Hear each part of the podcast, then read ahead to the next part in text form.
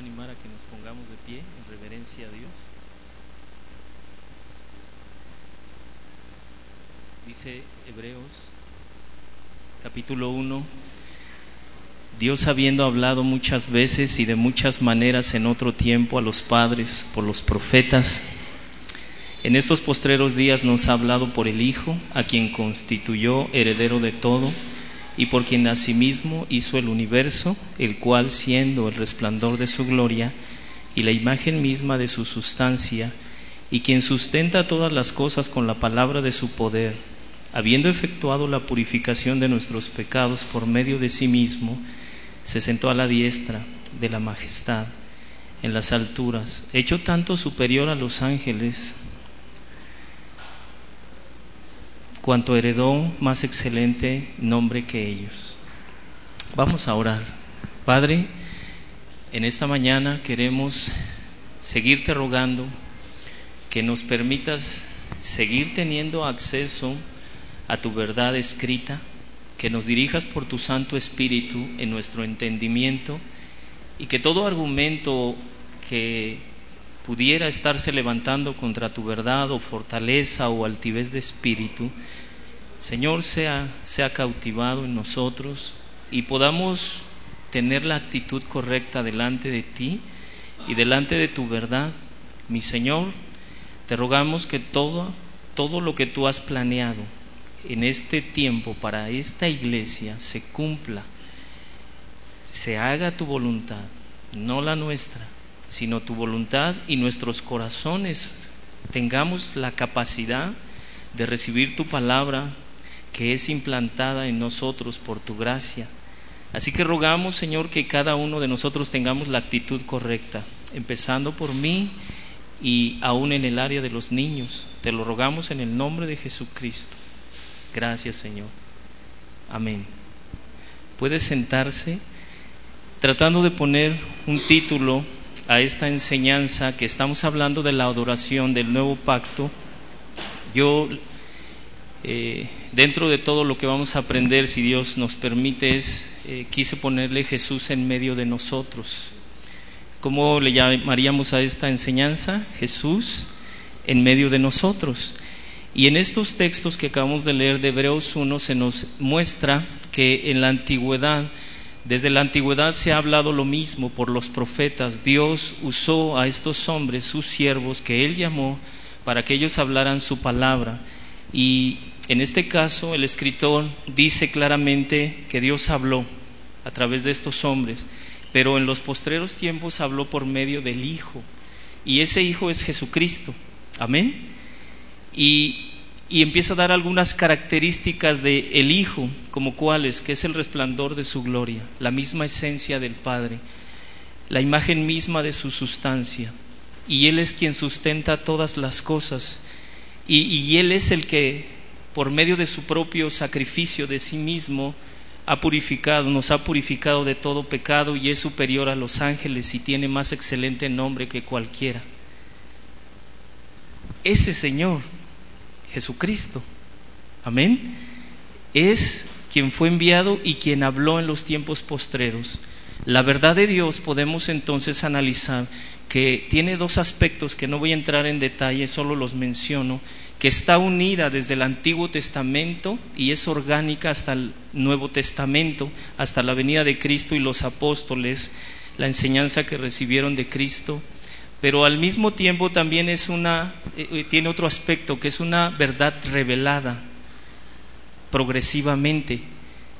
Eso no significa que sea el, aspecto progresivo, no significa que sea una verdad que va eh, evolucionando, porque el término evolución significa que una cosa se transforma en otra después de haber pasado por un proceso. La verdad de Dios no es cambiada porque Dios no cambia. Dios es el mismo en el Antiguo Testamento y Dios es el mismo en el Nuevo Testamento. Así que es necesario, mis hermanos, que entendamos que desde el Antiguo Testamento Dios preparó a su pueblo Israel para la venida del Mesías.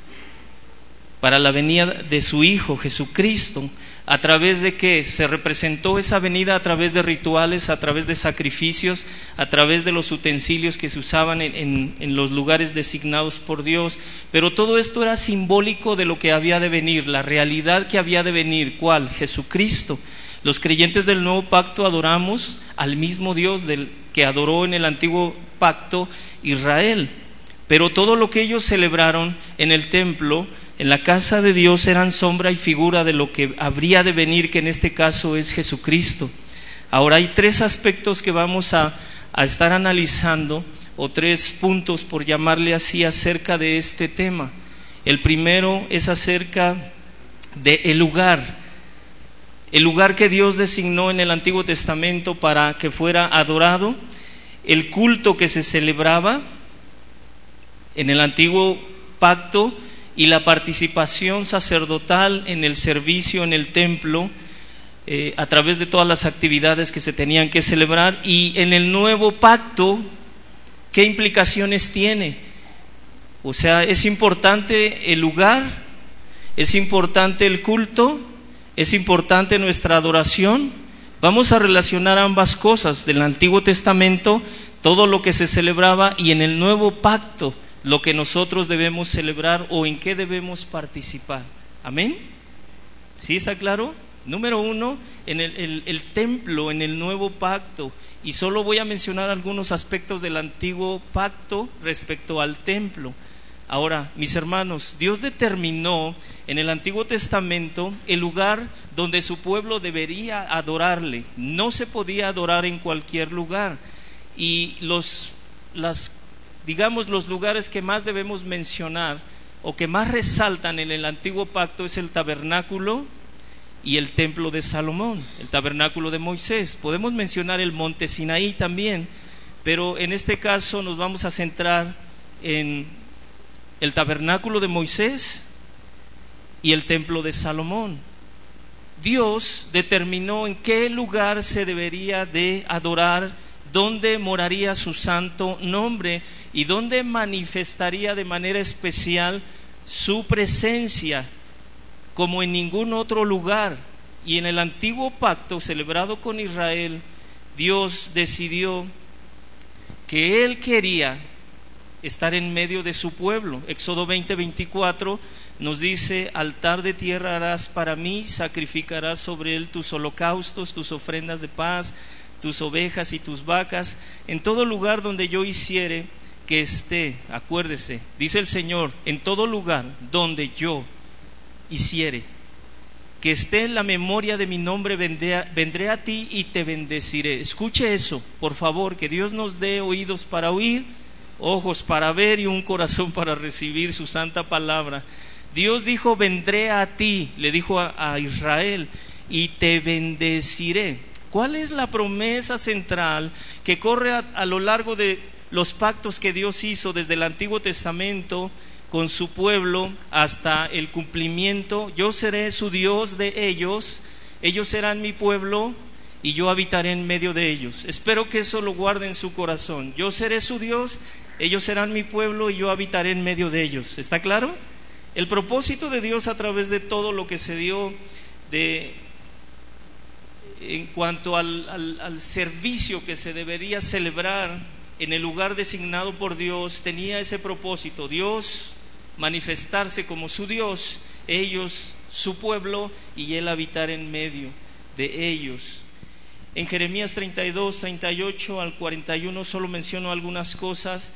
Está hablando por qué Dios quería habitar en medio de ellos, para hacerles bien, para regocijarme con ustedes, dice el Señor para que las demás naciones vean que ustedes son mi pueblo. Haré con ustedes un pacto eterno, les bendeciré, me alegraré con ustedes, pondré temor en sus corazones. Ahora, hermanos, Dios cumplió esa promesa cuando se empezó a manifestar en el tabernáculo de Moisés. El tabernáculo de Moisés se hizo conforme a la voluntad de Dios. La casa primera de Dios fue el tabernáculo de Moisés. Moisés no lo hizo como se le antojó, como ya hemos estado analizando en semanas anteriores, pero en Éxodo 40, 34 al 35 nos dice, entonces una nube, una nube cubrió el tabernáculo de reunión. ¿Dios cumplió su promesa de habitar en medio de su pueblo? Sí. ¿De manifestarse en medio de su pueblo?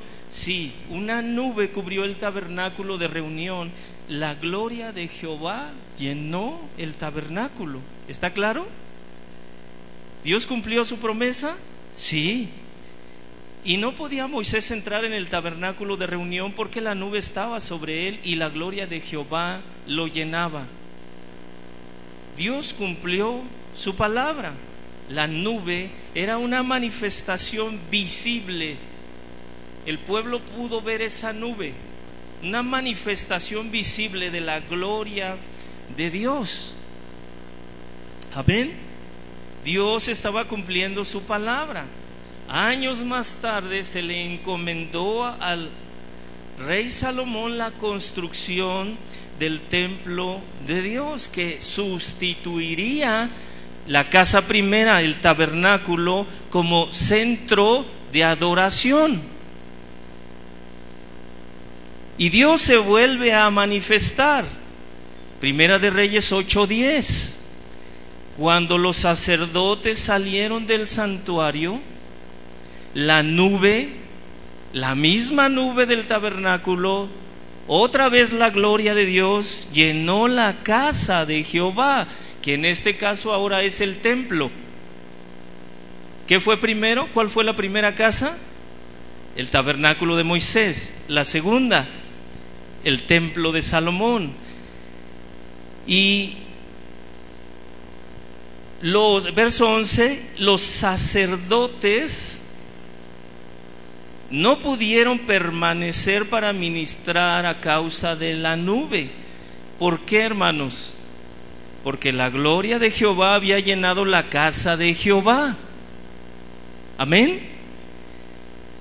En el tabernáculo, en el templo, la gloria de Dios se manifestó de una manera muy especial y única, como en ningún otro lugar, en otras naciones. Dios cumplió su promesa de Éxodo 20:24.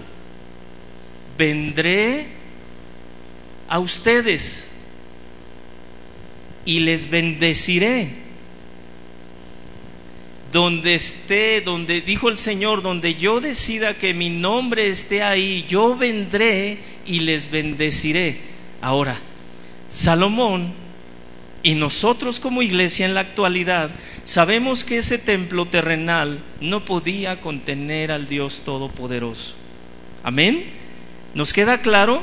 Si usted lee Primera de Reyes 8, nos dice claramente que el rey Salomón, cuando es dedicado el templo, él entiende que los cielos de los cielos no pueden contener a Dios.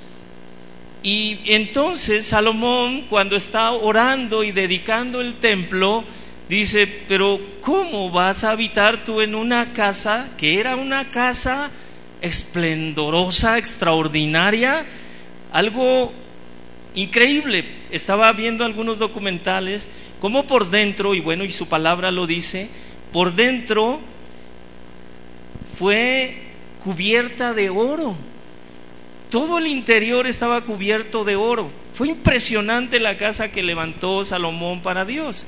Dice Primera de Reyes, de Reyes 8:27, pero es verdad, dice Salomón, que Dios morará sobre la tierra. Es aquí que los cielos de los cielos no te pueden contener. Cuanto menos esta casa que yo he edificado. Hermanos, y la edificó Igual que Moisés, de acuerdo al diseño que Dios le dio, en este caso al rey David. El diseño de esta casa, el primer templo en Jerusalén, lo recibió David y le dejó las instrucciones a su hijo. Pero hermanos, nosotros como iglesia sabemos igual que Salomón que Dios es muy grande y todopoderoso como para decir que está en un edificio en una construcción, aunque ésta haya sido hecha de acuerdo a la voluntad de Dios. Ahora, mis hermanos, la casa de Dios con todo su esplendor, sus sacrificios, el sacerdocio, señalaban hacia una realidad mayor que el pueblo de Dios tenía que saber. La realidad mayor más grande es que Dios, Dios quería habitar en medio de su pueblo y quería manifestarse de una manera especial y única. Hermanos, recuerde esto siempre, yo seré a ellos por Dios, ellos serán mi pueblo y yo habitaré en medio de ellos. Toda la historia de la redención se fue moviendo hacia un punto, la persona de nuestro Señor Jesucristo. Amén quien es la manifestación final y definitiva de Dios en medio del pueblo de Dios. El Nuevo Testamento, hermanos, empieza con Mateo, con la genealogía de Cristo, donde vemos que Cristo es el descendiente prometido a Abraham y el descendiente prometido al rey David. El pueblo de Israel esperaba a un descendiente, al Mesías, prometido a Abraham, a David, en donde se cumpliría todos los pactos de Dios, todas las figuras del templo, del tabernáculo, todo lo que representaba el servicio sacerdotal, los sacrificios, las fiestas, todo apuntaba hacia el Mesías y en Mateo nos dirige hacia eso. Cristo en el Nuevo Testamento es el descendiente prometido a Abraham y al rey David, pero además es la encarnación de Dios, como leímos en Hebreos, capítulo 1. La misma imagen de su sustancia el resplandor de su gloria. Mateo 1, verso 20 al 21, cuando se anunció que vendría el Mesías a María, María queda embarazada, José al enterarse la quiere dejar debido a que sabía las consecuencias y el pueblo se enteraba que su prometida, que estaba desposada con él, resultaba que estaba embarazada y no se sabía de quién. Entonces en el verso 20, Mateo 1, dice pensando el José en esto, he aquí un ángel del Señor se le apareció en sueños y le dijo, José, hijo de David, no temas recibir a María tu mujer, porque lo que en ella es engendrado del Espíritu Santo es. Y dará a luz un hijo y llamará su nombre Jesús, porque Él salvará a su pueblo de sus pecados. Recuerda Hebreos 1.3, por medio de sí mismo. Jesús, que en griego es Josué y en hebreo Jehová salva. En el verso 22 de Mateo 1 todo esto aconteció para que se cumpliese lo dicho por el Señor, por medio de quién, hermanos, del profeta. Tenemos ejemplo, Isaías.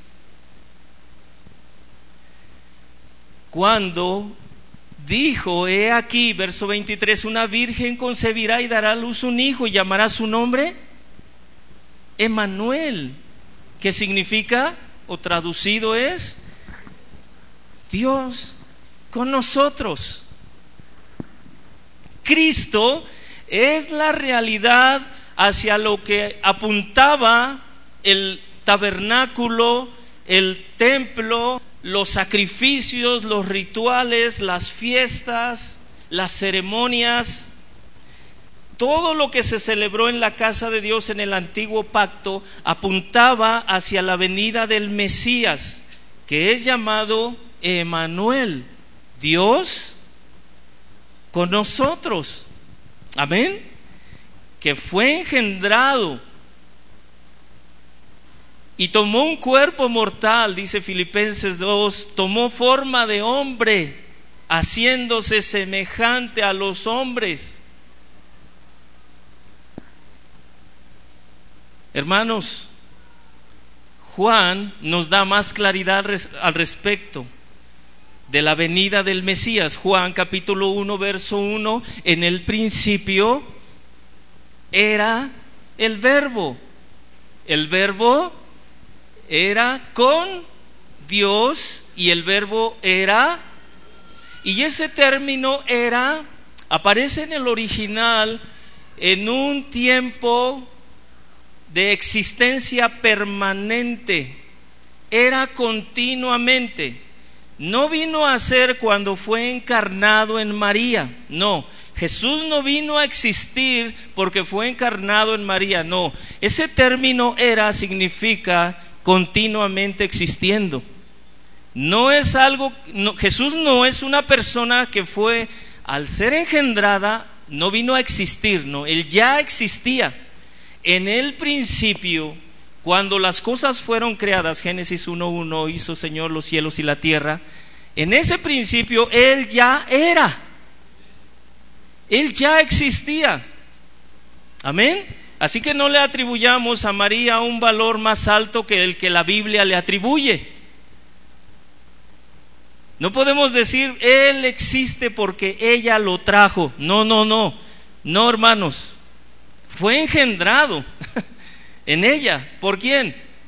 Por el Espíritu Santo. Pero Él ya era.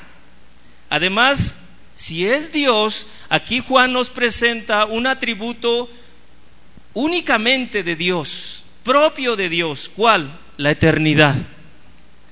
Jesús era eterno. Y no dejó de serlo al encarnarse. Verso 14. Y ese verbo que ya era, fue hecho carne y habitó entre nosotros, dice Juan. Habitó entre nosotros. Nosotros vimos su gloria. Gloria como del unigénito del Padre lleno de gracia y de verdad. ¿Qué significa ese habitó entre nosotros? Dios acampó, dice Juan, entre nosotros puso su tabernáculo. Dios es el cumplimiento de todas las figuras que representaba el templo, el tabernáculo y todo lo que hemos mencionado. Se cumplió, dice Juan. Dios puso su tabernáculo en medio de nosotros, su pueblo. Y eso está en relación con Ezequiel 37.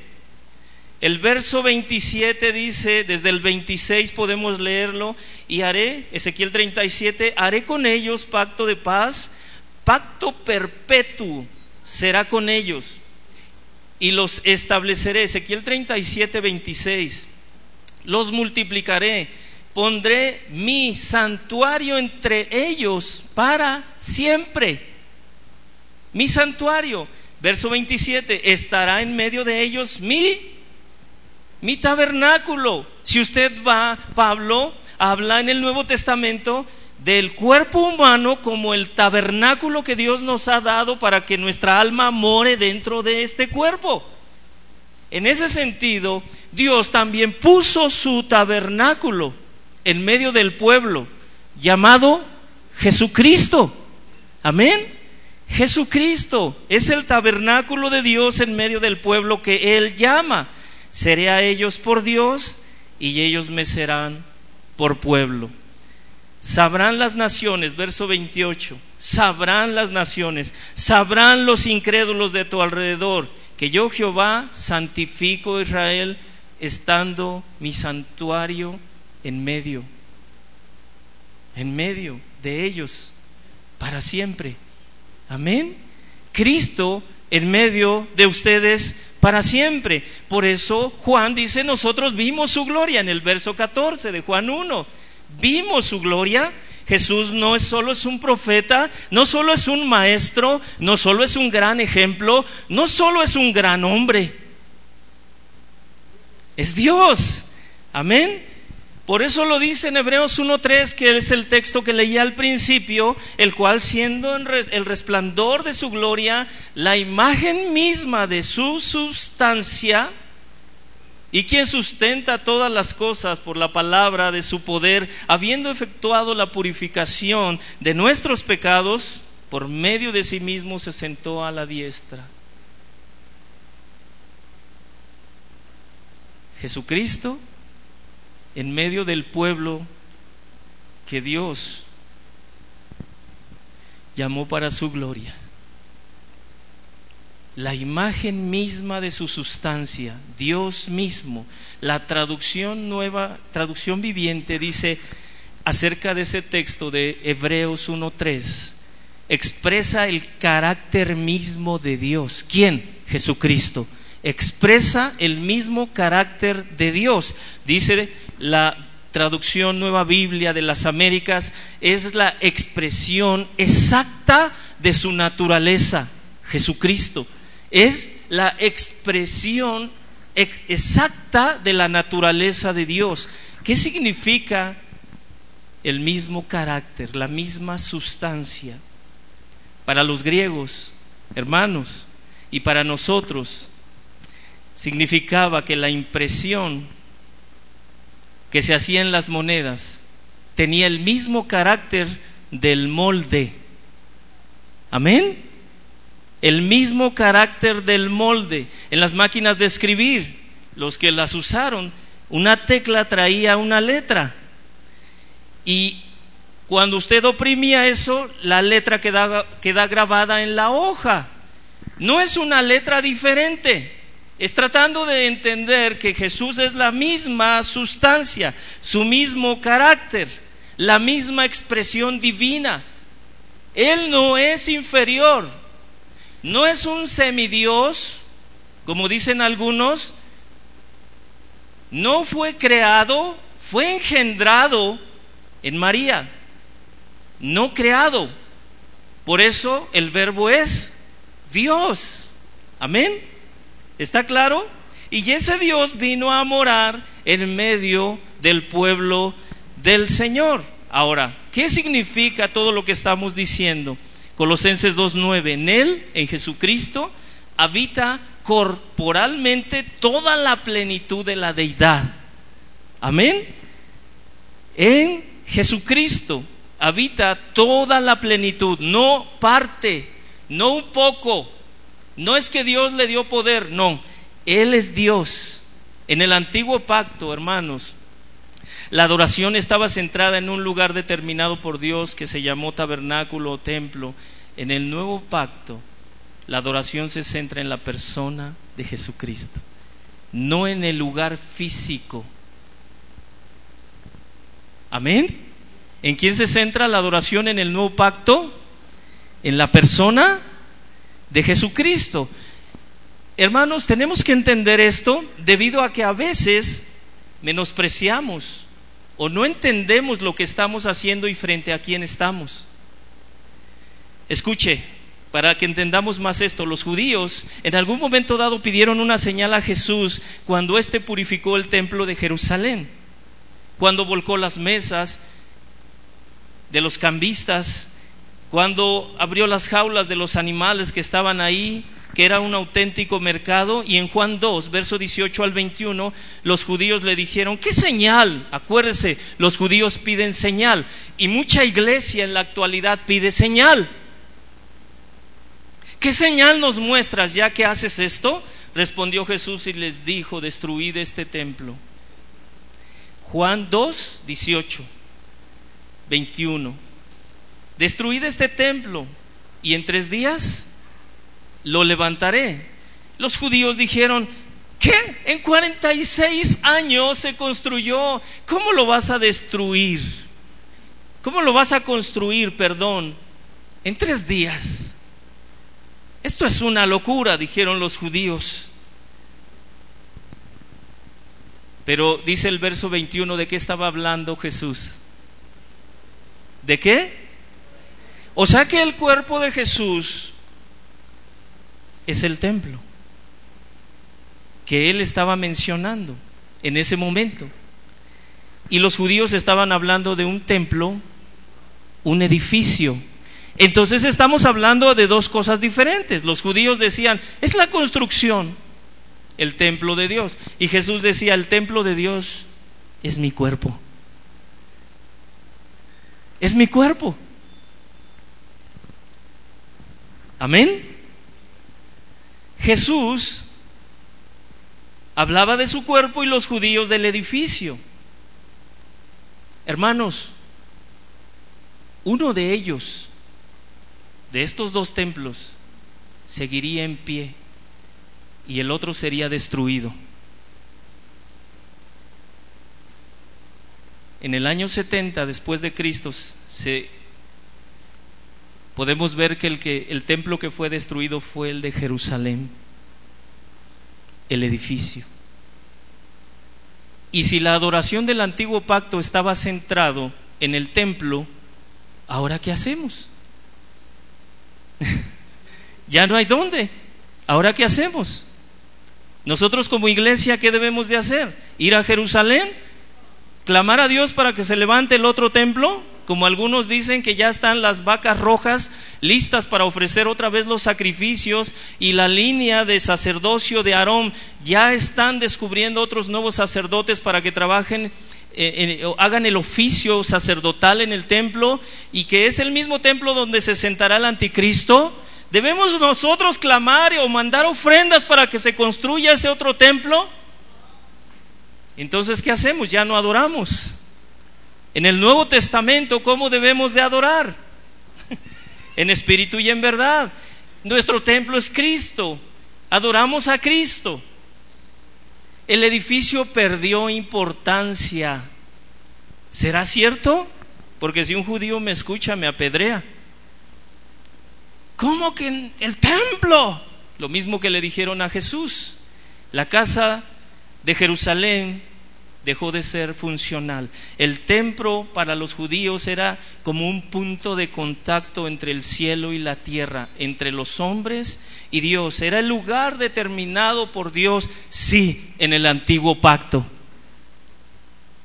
El lugar donde se purificaban los pecados de los hombres, sí, en el antiguo pacto a través del sacrificio de animales. Pero cuando viene Cristo, Dios encarnado, y hace la obra real y efectiva de purificación de nuestros pecados. Esa obra sí es efectiva, la de Cristo. Es la sangre de Cristo la que nos limpia de pecado. Entonces el templo de Jerusalén pierde su importancia para nosotros. Por si estaba planeando irse en un viaje a Jerusalén. ¿Sabe? Hay personas que piensan que por visitar este tipo de lugares algo, algún beneficio espiritual van a recibir. Algunos dicen que hasta yendo a Roma, a la capilla Sixtina, que ahí van a recibir algo. Una ocasión oía a un hombre, no cristiano,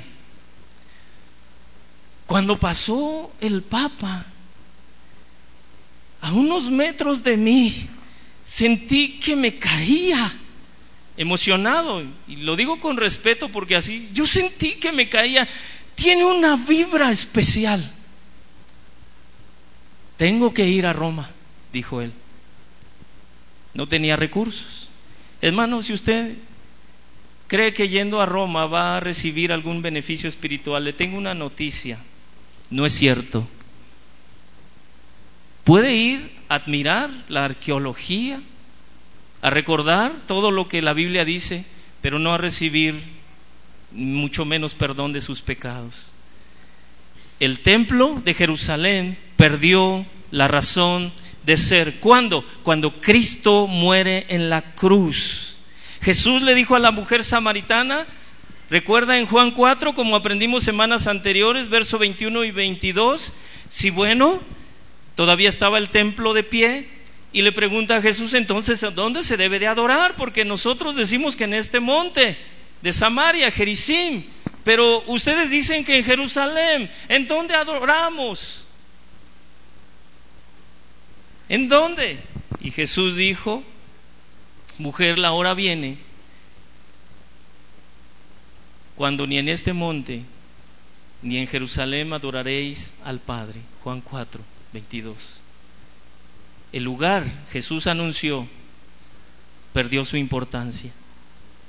El lugar físico ya no es importante.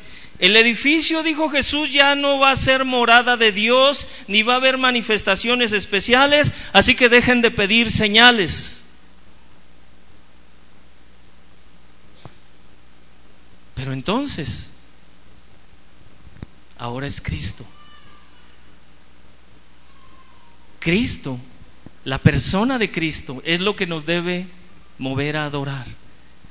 Hermanos, si la presencia de Dios ya no estuvo en aquel lugar, entonces, como se presentó en el tabernáculo con Moisés en Salomón, en Primera de Reyes 8, podemos decir, escuche por favor, que la presencia de Dios está con nosotros en este edificio. ¿Por qué? ¿Por qué? ¿Por qué podemos asegurarlo? Ellos decían que era el del templo, el edificio, el lugar de adoración. ¿Nosotros nos motiva el edificio a adorar a Dios?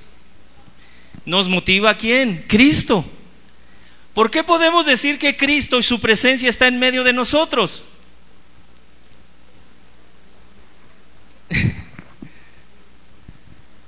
Ahora, me regreso un poquito. ¿Cristo está en medio de nosotros? Amén. Entonces, ¿por qué adoramos? No porque el edificio esté hermoso, no porque la, la, silla esté cómoda o porque los músicos tocaron magistralmente. ¿Por qué adoramos? Porque Cristo está en medio de nosotros. Es decir, los elementos externos son secundarios. Yo adoro a Dios porque Cristo está en medio de nosotros. Usted y yo adoramos a Dios porque Él está en medio de nosotros. Por eso la adoración verdadera es en espíritu, en verdad, sencilla, sin tantos utensilios, sin tantos rituales como en el antiguo pacto, sin un sacerdocio arónico, de manera sencilla y espiritual. No necesito elementos externos. Necesito saber que Cristo está en medio de nosotros y que yo soy su pueblo y que Él es mi Dios. Y entonces se produce la adoración si estás en Cristo. No dependo de una silla, de un edificio cómodo. No adoré porque no me dieron bien de comer ahorita. No, hermano, no dependemos de eso.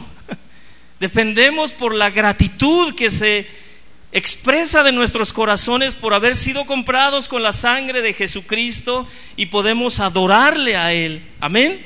Mateo 12, 1 al 6 nos dice, en aquel tiempo Jesús iba por los sembradíos con los discípulos en día de reposo en Mateo 12 y los discípulos tuvieron hambre y tomaron de las espigas y empezaron a comer. Y los fariseos inmediatamente, que eran celosos de su tradición, dijeron, he aquí tus discípulos hacen lo que no les es lícito en día de reposo.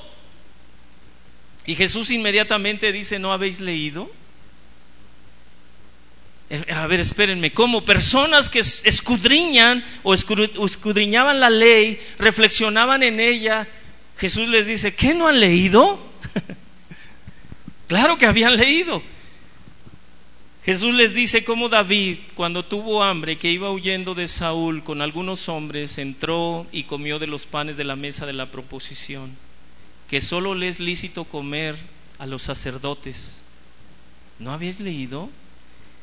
y, fue sin culpa. ¿No habéis leído que los sacerdotes en día de reposo trabajan tanto que violan los estatutos de no trabajar? En ese día no se debe trabajar. Y entonces, como los sacerdotes es el día que más trabajan y son sin culpa. ¿No habéis leído eso? Les dice Jesús. Y el último argumento que da Jesús por qué sus discípulos sí podían comer en día de reposo. Uno mayor que el templo está aquí.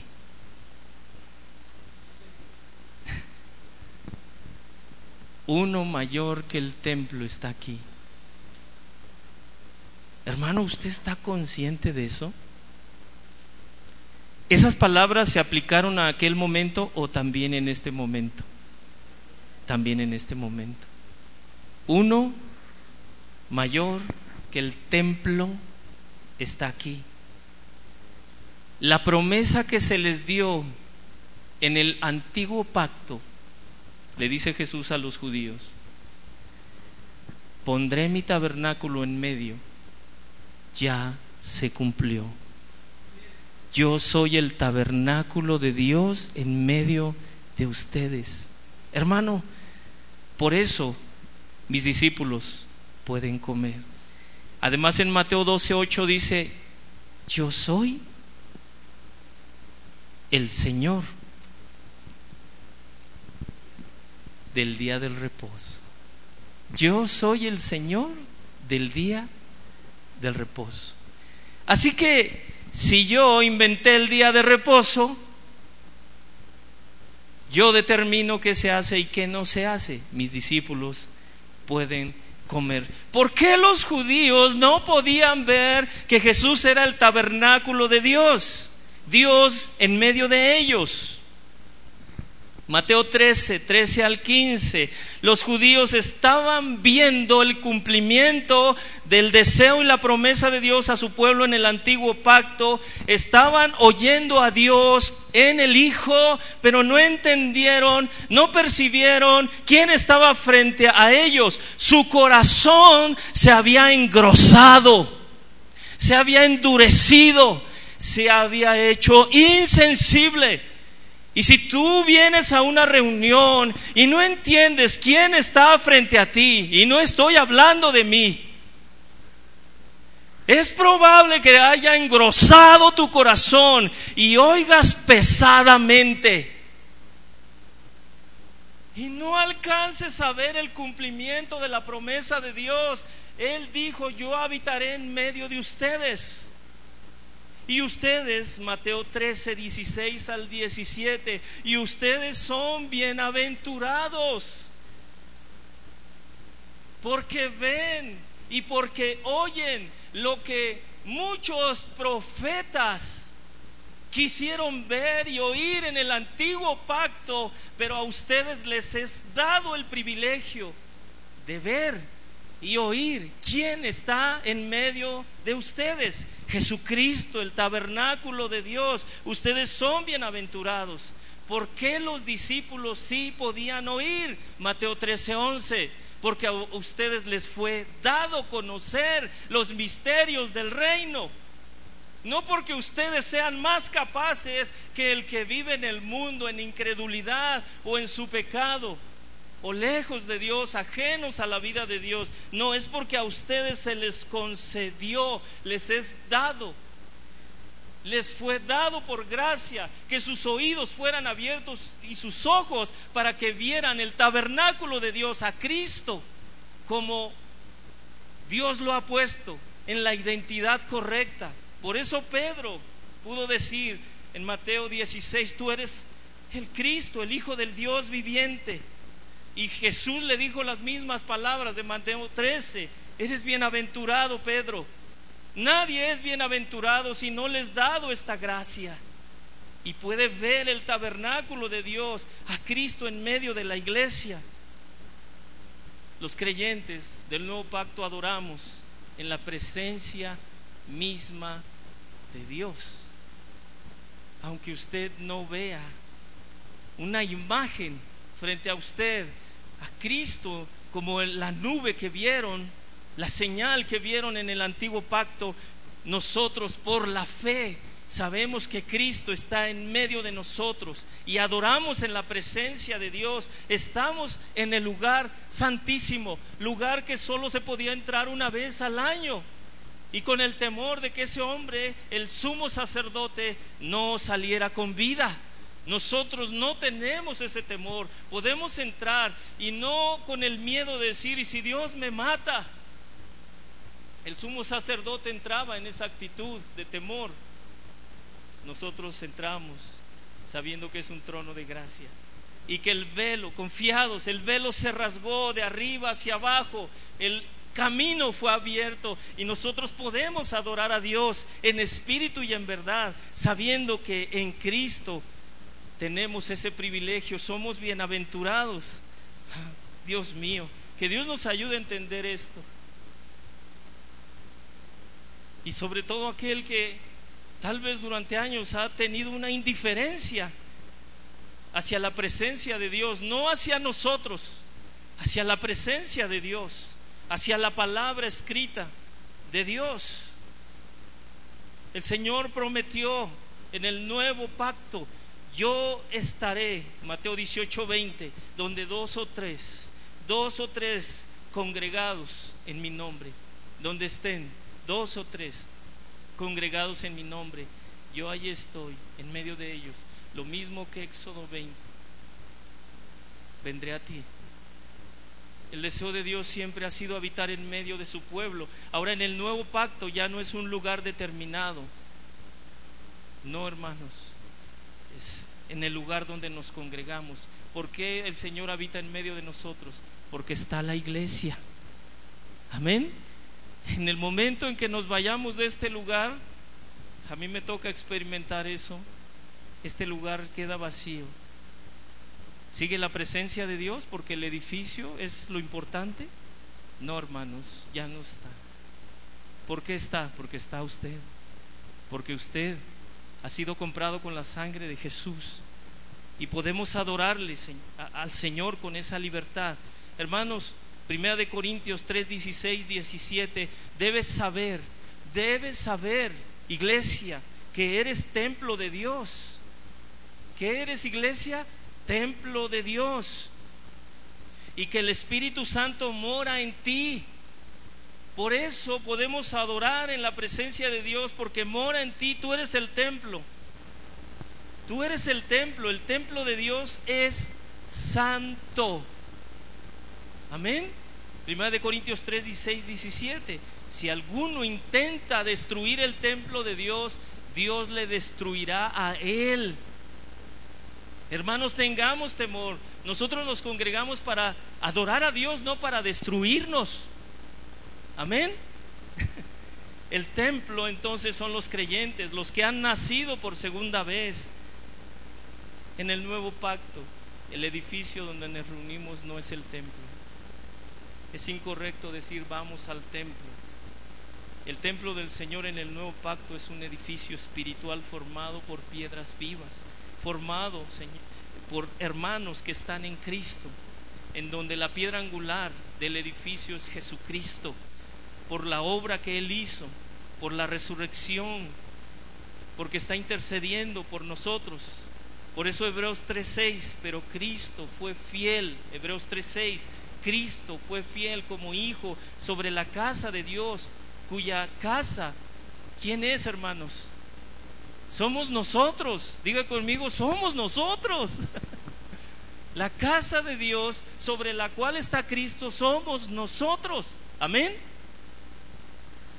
Este templo es más glorioso que el templo de Salomón. ¿Por qué, hermanos?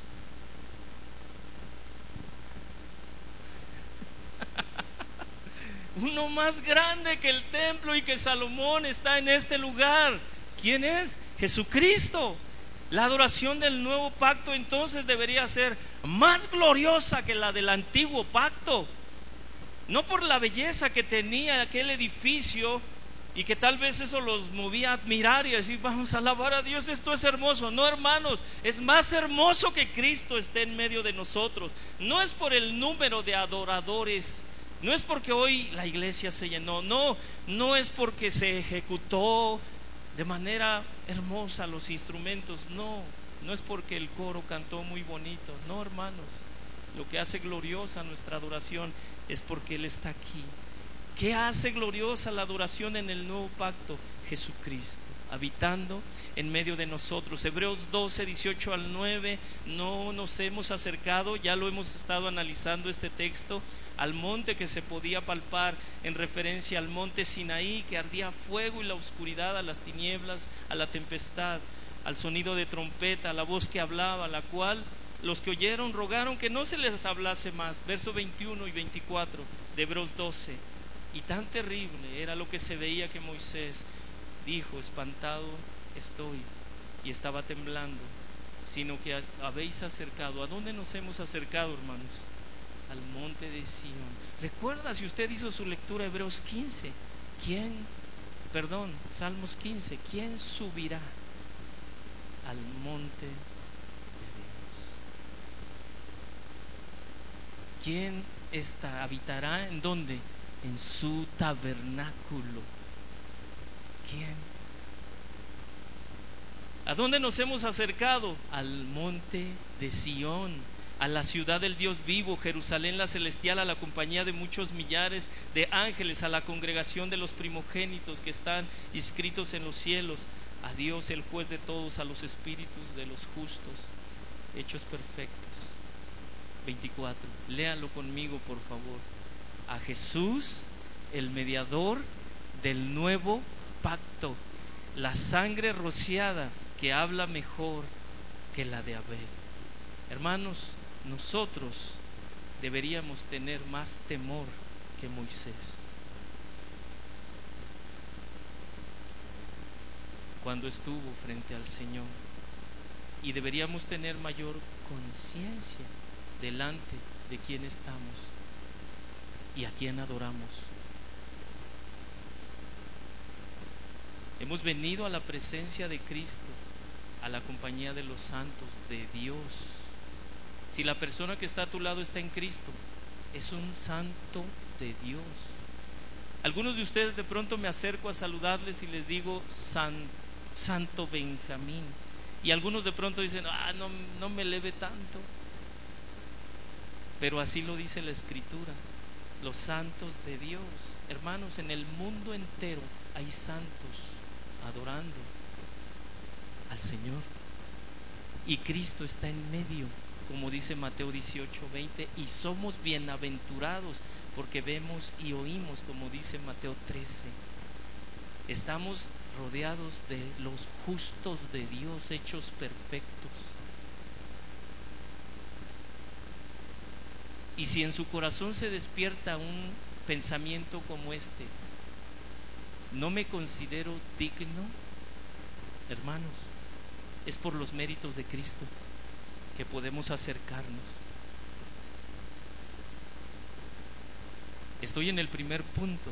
El siguiente punto, y lo hago muy breve, el culto, ¿cómo debería ser del nuevo pacto? Hablamos de el templo del nuevo pacto. Ahora el culto del nuevo pacto, ¿cómo debería de ser?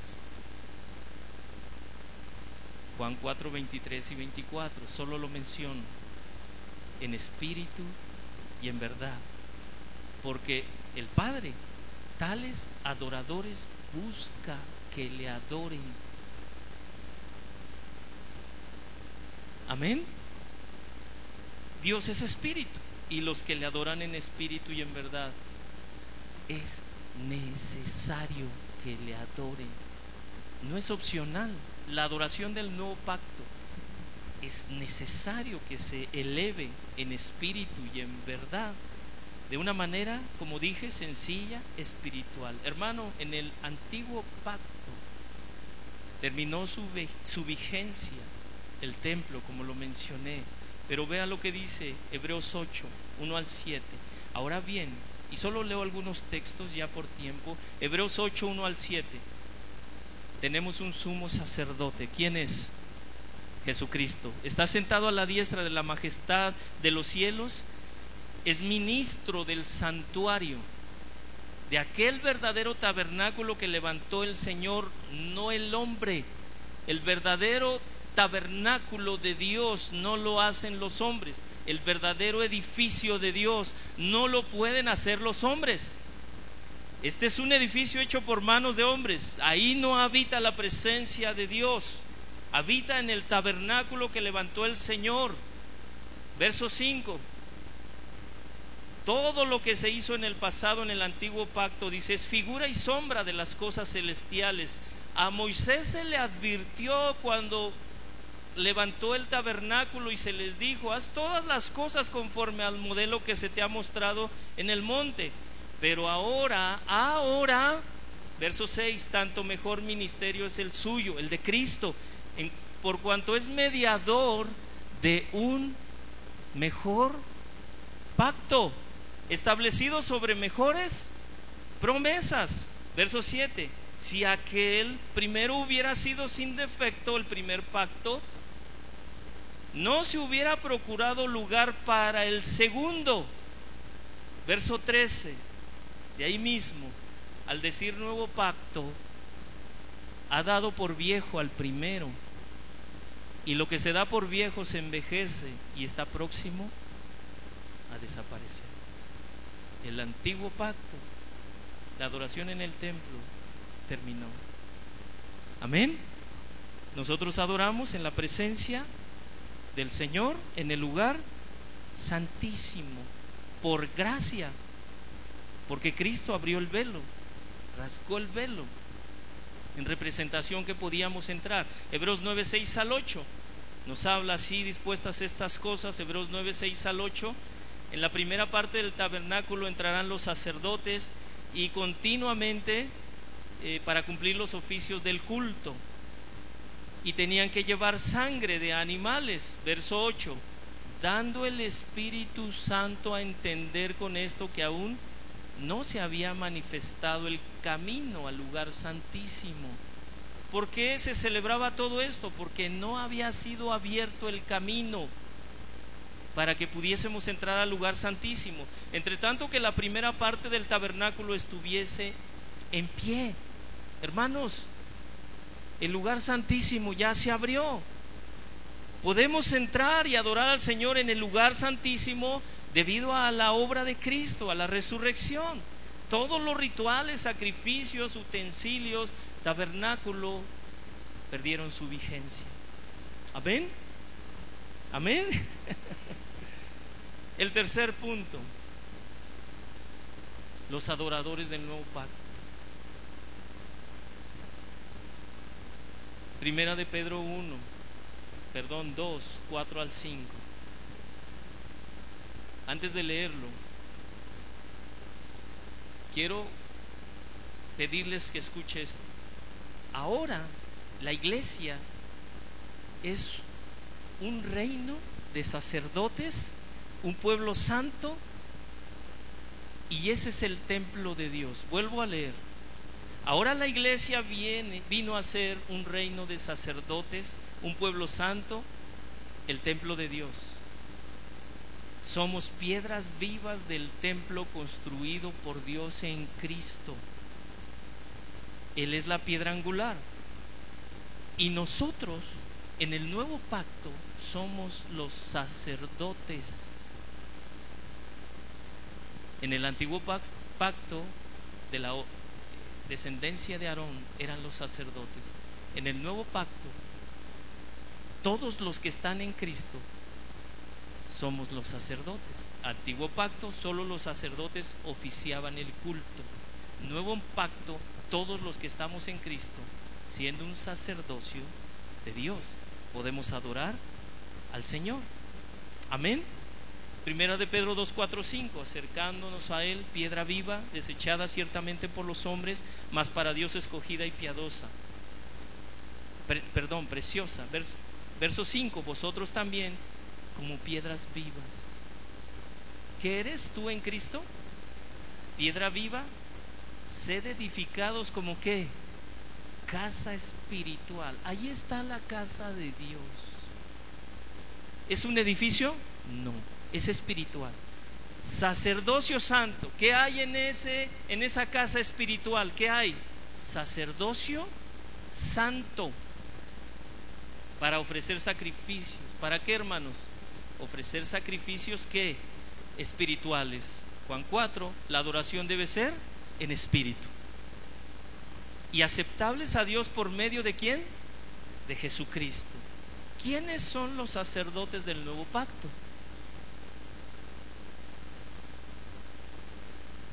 En el antiguo pacto los sacerdotes descendientes de Aarón tenían que oficiar el culto. ¿Quién lo tiene que oficiar aquí? La iglesia. ¿A qué nos venimos a reunir? A ofrecer un culto al Señor. Como adoradores del nuevo pacto, porque Dios nos estableció como sacerdotes. Apocalipsis 1.6 nos hizo qué? Apocalipsis 1.6 nos hizo reyes y sacerdotes para quién? Para Dios, su Padre, y de esa manera nosotros glorificamos a Dios, actuando en adoración a Dios. Apocalipsis 5, 9, 10. Cantaban un nuevo cántico diciendo, digno eres de tomar el libro y abrir los sellos, porque tú fuiste inmolado y con tu sangre nos has redimido para Dios de todo linaje, lengua, pueblo y nación. 10. Nos has hecho para nuestro Dios, ¿qué? Reyes y sacerdotes. ¿Qué debemos de hacer al saber que somos la casa espiritual y el sacerdocio de Dios? Ofrecer sacrificios. ¿O solo vengo a escuchar cómo el que está enfrente ofrece su sacrificio? Hermanos, tú has venido a escuchar al que está enfrente para ver cómo ofrece su sacrificio su alabanza, su predicación, hermano, tú has venido como sacerdote a ministrar a Dios. ¿Si escuchó eso? Usted no es un expectante. Usted no ha venido al teatro para que cuando se corra el telón, usted al final, después de una ejecución extraordinaria, usted diga, no, usted vino a participar como sacerdote y como piedra viva, a adorar a Dios y a ser edificado. Amén.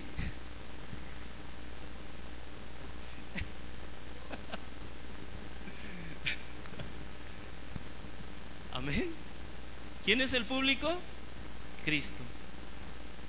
Y nosotros somos los sacerdotes que ofrecemos sacrificio. Exactamente, una ilustración. Ahora, pero si el coro canta muy bonito, yo debo callarme para escuchar y ser ministrado y semana tras semana va a ser lo mismo porque yo no sé cantar. ¿Es válido? No, no es válido. Los levitas ministraban a Dios, adoraban a Dios solo los que sabían cantar. No, toda la familia participaba toda la familia. Pero es que, hermano, yo no sé cantar. Hermano, la sangre de Jesucristo purifica su falta de estar en el tono correcto. Amén. Así que ofrezcamos al Señor sacrificio.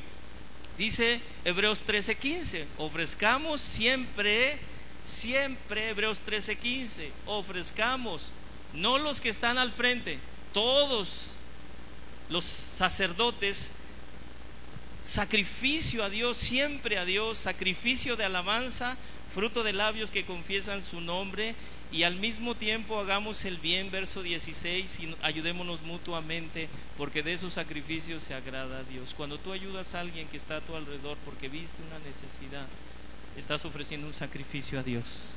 Amén. Nos estamos edificando. Cuando tú le ayudas a alguien a corregirse de su error, en cuanto a las ofrendas, Filipenses 2.18 dice que son eh, sacrificio acepto, agradable a Dios, las ofrendas. En nuestro cuerpo, Romanos 12.1 nos dice que presentemos nuestro cuerpo en sacrificio vivo, santo y agradable a Dios. Hermano, usted se ha presentado delante de Dios en este día. Amén. Termino con esto. Quiero pedirle que se ponga de pie. Ya gané, agarré más tiempo del que me tocaba. Dios mío.